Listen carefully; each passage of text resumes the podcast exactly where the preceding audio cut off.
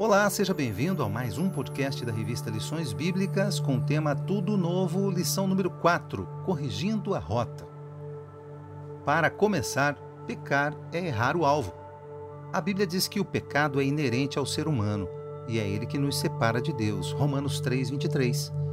Quando o pecado entrou na humanidade, o homem separou-se da presença de Deus mas o sacrifício de Jesus na cruz do Calvário nos concedeu a oportunidade de retornarmos a Deus mediante o genuíno arrependimento e a confissão dos pecados. Portanto, devemos entender que quando pecamos, nos desviamos desse caminho e precisamos corrigir a rota.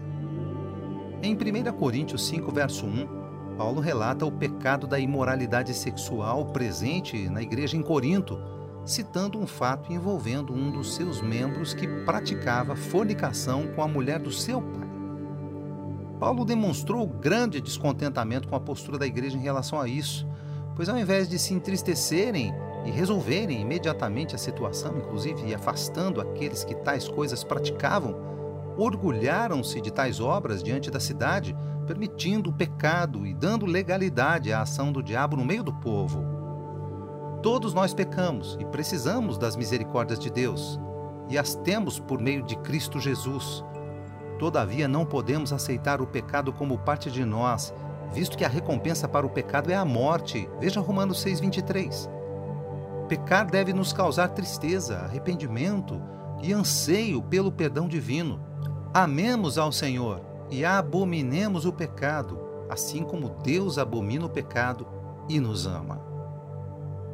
Todo pecado deve ser tratado. O capítulo 5 da primeira carta aos Coríntios evidencia a indignação do apóstolo Paulo com os líderes daquela igreja por permitirem que um homem que cometeu incesto materno permanecesse em sua comunidade sem que houvesse o devido tratamento espiritual em sua vida.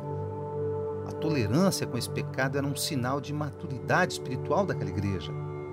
Quando Paulo declara que tal homem deve ser tirado do meio deles, nos confrontamos com a realidade de que é extremamente prejudicial ao corpo de Cristo servir à igreja em situação pecaminosa.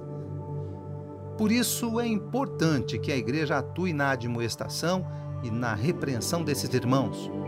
Os líderes espirituais da igreja têm a responsabilidade de tratar essa situação com firmeza e fundamento bíblico, mas também com amor, com temor, visando sempre a restauração de vidas e ensinando que o pecado deve ser abandonado, como o Senhor Jesus falou: vá e não peques mais.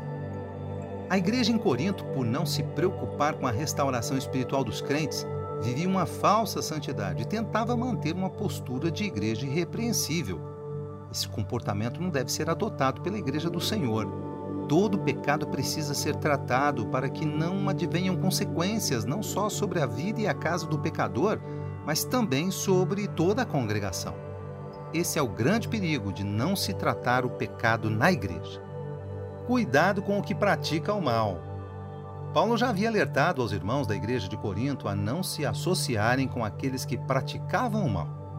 É importante estudar o que o apóstolo enfatizou em 1 Coríntios 5, de 9 a 13, quando ele explica que não se referia aos pecadores de forma geral, visto que seria impossível, mas sim aos próprios crentes da igreja, aqueles que, mesmo conhecendo a verdade, a conduta que agrada a Deus, permaneciam na prática do pecado e em uma vida de engano e cheia de maldição.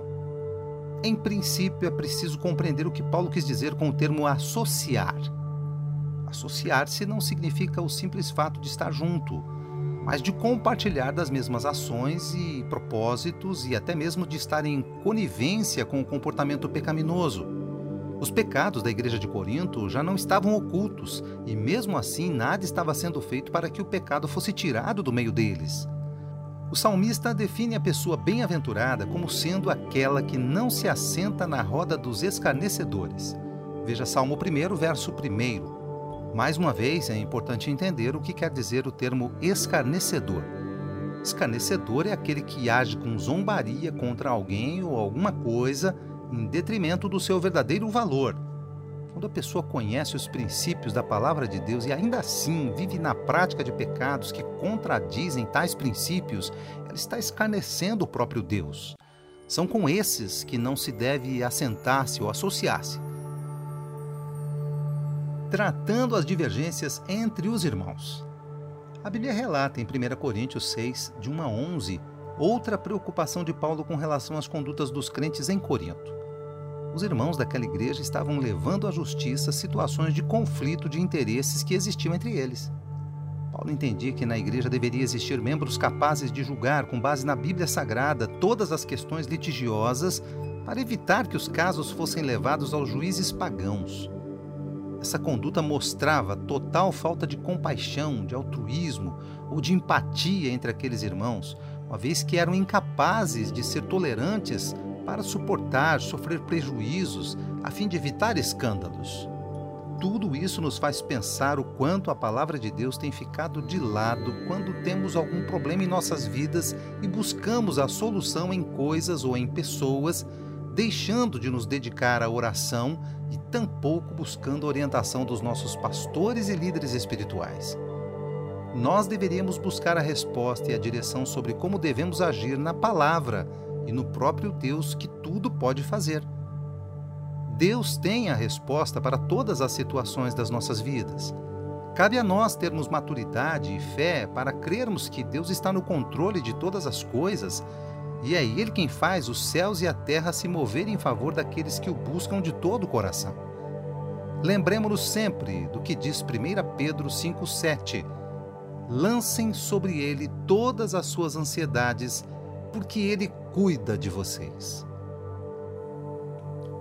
Somos partes do mesmo corpo. Paulo sugere que, assim como o corpo de uma esposa pertence ao seu marido pela aliança matrimonial, o corpo do cristão é consagrado a Cristo. O direito esponsal de Cristo sobre o corpo é violado quando os cristãos se envolvem com impurezas sexuais. 2 Coríntios 11, 2 e 3. Como nossos corpos pertencem ao Senhor como sua própria morada, eles não devem ser profanados pelo pecado. Somos templo do Espírito Santo e por isso devemos prezar pela pureza e santificação dos nossos corpos dia após dia. Assim como acontece no corpo em que todos os membros, órgãos e ossos precisam trabalhar em unidade para que haja vida, todos nós, enquanto membros do corpo de Cristo, devemos internalizar em nossos corações a responsabilidade de participarmos da obra do Senhor a fim de que o reino de Deus seja estabelecido aqui na terra e a nossa geração seja transformada pelo poder do Espírito Santo. O mesmo apóstolo Paulo, ao escrever aos Romanos, ele disse: Ofereçam o seu corpo como sacrifício vivo, santo e agradável a Deus. Este é o culto racional de vocês. E não vivam conforme os padrões deste mundo. Veja Romanos 12, 1 e 2. O corpo santificado é um culto a Deus. O Espírito Santo de Deus quer nos usar como vasos forjados pelo Autor da vida. Por isso é necessário apresentar-se puro diante dele, para que sejamos cheios da sua glória e usados poderosamente. Tudo começa com uma vida reta e um corpo santificado diante de Deus. Conclusão. A situação da igreja em Corinto, diante dos pecados praticados, já não incomodava os irmãos. Além disso, os casos eram tratados com normalidade. Paulo, diante das declarações do povo de que todas as coisas são lícitas, complementa em sua carta que nem tudo nos convém fazer e não podemos ser dominados por elas. Tão grande era a apostasia daquele povo que eles tinham conhecimento de pecados terríveis entre eles e nada faziam. Paulo instrui o povo quanto à concordância com o pecado e à associação com o pecador, alertando-os a respeito daqueles membros que estão em pecado e permanecem em atividade na igreja sem que a vida seja tratada. O cristão que vive na prática do pecado age como um escarnecedor da própria santidade de Deus e do sacrifício de Jesus Cristo na cruz. Com os tais não devemos nem mesmo nos assentar. Somos um só corpo em Cristo Jesus. A igreja em Corinto demonstrava os conflitos vividos entre alguns irmãos e o fato deles levarem as causas em juízo humano sem se preocuparem em trazer escândalo para dentro da congregação e principalmente esquecendo completamente do poder da palavra e dos seus desígnios.